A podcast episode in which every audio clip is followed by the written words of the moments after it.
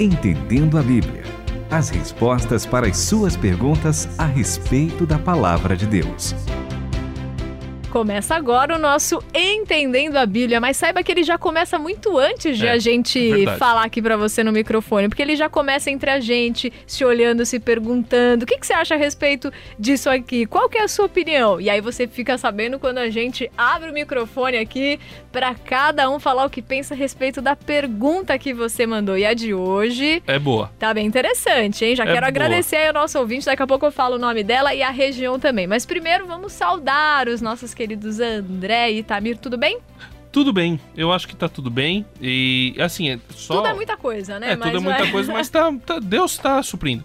Olha, eu queria só dizer que a gente procura não falar aquilo que a gente acha, mas sim, Sim. aquilo que nós entendemos da Bíblia, para que vocês entendam também. Então, ah, hoje a gente vai falar algo muito importante e que assim, eu ouço já há muito tempo, estranho, hum, e eu acho que outros estranham também, né, professor Itamir? É verdade, é uma questão muito delicada e nós precisamos, assim, ter uma postura correta, bíblica. Então, a pergunta que foi feita hoje foi feita uma pergunta super importante, porque nós podemos e devemos nos posicionar conforme o que diz a Escritura e não simplesmente aquilo que a gente entende e vai falando de qualquer maneira. Não, peraí. A Bíblia é o nosso. Como é que nós falamos na nossa declaração de fé? A Bíblia, o que, que é? Eu falo que é o manual do instrutor, do fabricante. Mas como é que é? A Bíblia, o que, que é? Ela é a nossa o manual de fé e prática. Isso é o único manual de fé e prática. Portanto, se nós queremos saber e queremos atuar, é na Bíblia que nós vamos procurar os detalhes. A Luciana tá aqui mesmo em São Paulo e ela disse assim: que houve muitos pregadores, pastores, líderes falando em púlpito sobre liberar uma palavra profética Olha ou algo do só. tipo. O ano de 2020 será um ano de bênção de Deus, receba essa palavra profética na sua vida e ela tem dúvida a respeito desse tipo de frase, usando a palavra profético. O que, que a Bíblia fala a esse respeito? É bom ou ruim? Frases assim. Então, a primeira coisa é que eu acho que o pessoal não entendeu o que significa profético. Profético você não tem que receber ou não. É profético, vai acontecer e pronto. Exatamente. Entendeu? Ou vai acontecer, ou é uma. pa- A palavra profética, na verdade, a profecia não tem só a ver com predição do futuro, mas também com Exatamente. apontamento da Isso, realidade. Isso, isso. Aponta o pecado e, e alerta o pecado e fala do que vai acontecer. Eu estou lendo, neste momento, Ezequiel. Na minha Nesse leitura. momento, não. Nesses Nesse momento dias. você tá gravando. Quando eu tô gravando. É, nesse gente. dia você está gravando. E eu fiquei muito assustado com o texto. Eu vou ler daqui a pouco, mas assim, o fato é que em Ezequiel não se fala apenas sobre o futuro, mas em Ezequiel Deus revela para o profeta e para o povo todos os pecados que eram cometidos, Exatamente. inclusive Naquela em lugares hora. escondidos Exato. do templo. Ah, peraí. Então, assim, é, na verdade, a profecia tem muito a ver com revelação do pecado, revelação de realidades e alertas para que haja correção. É lógico, também há profecia de bênção, mas a profecia não tem que ser recebida ou não. Ela é e pronto. Tanto é e pronto que eu preciso ler para vocês um texto de 1 Pedro, capítulo 4, versículo 10 e 11. 1 Pedro, capítulo 4, versículos 10 e 11 é um texto que vai nos falar sobre os dons espirituais. E Eu queria esclarecer uma coisa para vocês aqui. Vocês, queridos ouvintes, sabem que Paulo trata sobre dons espirituais em alguns textos da Bíblia.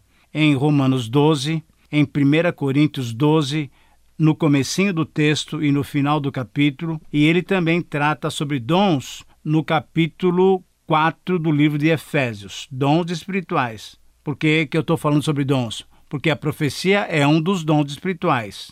Muito bem. Ainda sobre dons, nós temos uma palavra em Hebreus, capítulo 2, sobre manifestações do Espírito Santo, mas temos uma palavra do nosso querido Pedro, no capítulo 4 da primeira carta de Pedro, no versículo 10 e 11. E onde nós lemos o seguinte: eu quero ler em três versões para que você fique com isso muito claro na sua mente. Eu vou ler primeiramente na NVI, depois o André na Bíblia Brasileira de Estudo e depois a Renata na Bíblia A Mensagem. Diz assim: Cada um exerça o dom que recebeu para servir os outros, administrando fielmente a graça de Deus em suas múltiplas formas. Então, primeira coisa, dom é uma graça de Deus, é um presente de Deus. E aí no versículo 11, ele fala o seguinte: Se alguém fala, faça-o como quem transmite a palavra de Deus. Se alguém serve, façam na força que Deus provê, de forma que em todas as coisas Deus seja glorificado, mediante Jesus Cristo, a quem sejam a glória e o poder para todos sempre. Amém. André, por favor, leia em 1 Pedro, capítulo 4, versículos 10 e 11. Servi uns aos outros conforme o dom que cada um recebeu, como bons administradores da multiforme graça de Deus. Se alguém fala, fale como quem comunica as palavras de Deus.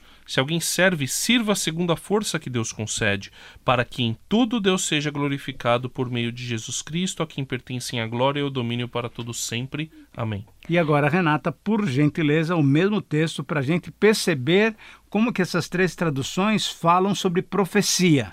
Sejam generosos com os dons que Deus concedeu a vocês e permitam que todos participem deles. Se palavras, que sejam palavras de Deus. Se ajuda, que seja uma ajuda sincera da parte de Deus. E assim, a brilhante presença de Deus se tornará evidente em tudo por meio de Jesus e ele receberá todo o crédito. Então, se você percebeu, nós temos três observações interessantes com relação à questão da profecia. Se alguém tem o dom de profetizar, isso é, tem o dom de falar, fale de acordo com a palavra de Deus. Fale de acordo como se fosse o próprio Deus falando. Sim. Ou então, na tradução do André, fale de acordo com aquilo que Deus está mostrando. Então, a profecia é aquilo que o André mencionou, e eu acho que ele vai mencionar Ezequiel também. A profecia é exatamente isso. Não é simplesmente uma adivinhação do futuro. Não. É muitas vezes uma palavra que vem de Deus para confrontar algum irmão ou alguma comunidade que não está andando corretamente.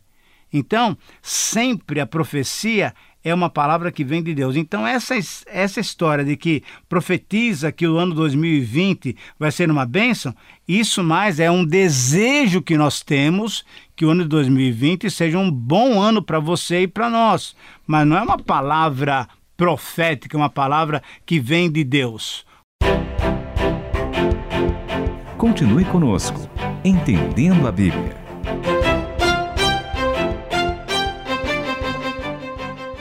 Eu vou ser muito sincero, eu acho que tem gente que não tem temor. Exatamente, Porque, eu concordo. Desculpa, né? Assim, todo ano eu ouço. No passado eu via muito. O melhor de Deus ainda está por vir. O melhor sim, de Deus ainda está por sim. vir. Ok, o melhor de Deus sempre eu acho que está por vir quando nós buscamos a vontade lógico, dele. Lógico. Agora, tem gente que usa essas palavras muito por marketing, mas, poxa vida, olha o que Ezequiel 13, Isso. a partir do versículo 8 diz: Boa. Portanto, assim diz o Senhor Deus: Coloco-me contra vós, porque falastes ilusão olha e tivestes só. visões falsas, diz o Senhor. Nossa, claramente. É, a nova versão transformadora, que é o que eu estou lendo nesse momento, ela diz: vocês imaginam coisas. Sim. E falam sim. aquilo que você está na imaginação de vocês. A minha mão será contra os profetas que têm visões falsas e adivinham mentira. Não pertencerão ao conselho do meu povo, não estarão inscritos nos registros da casa de Israel, nem entrarão na terra de Israel, e sabereis que eu sou o Senhor Deus, visto que desviaram o meu povo dizendo paz, quando não quando há paz. não há paz. E quando fazem uma parede, rebocam-na com argamassa fraca. Diz aos que a rebocam com argamassa fraca que ela cairá.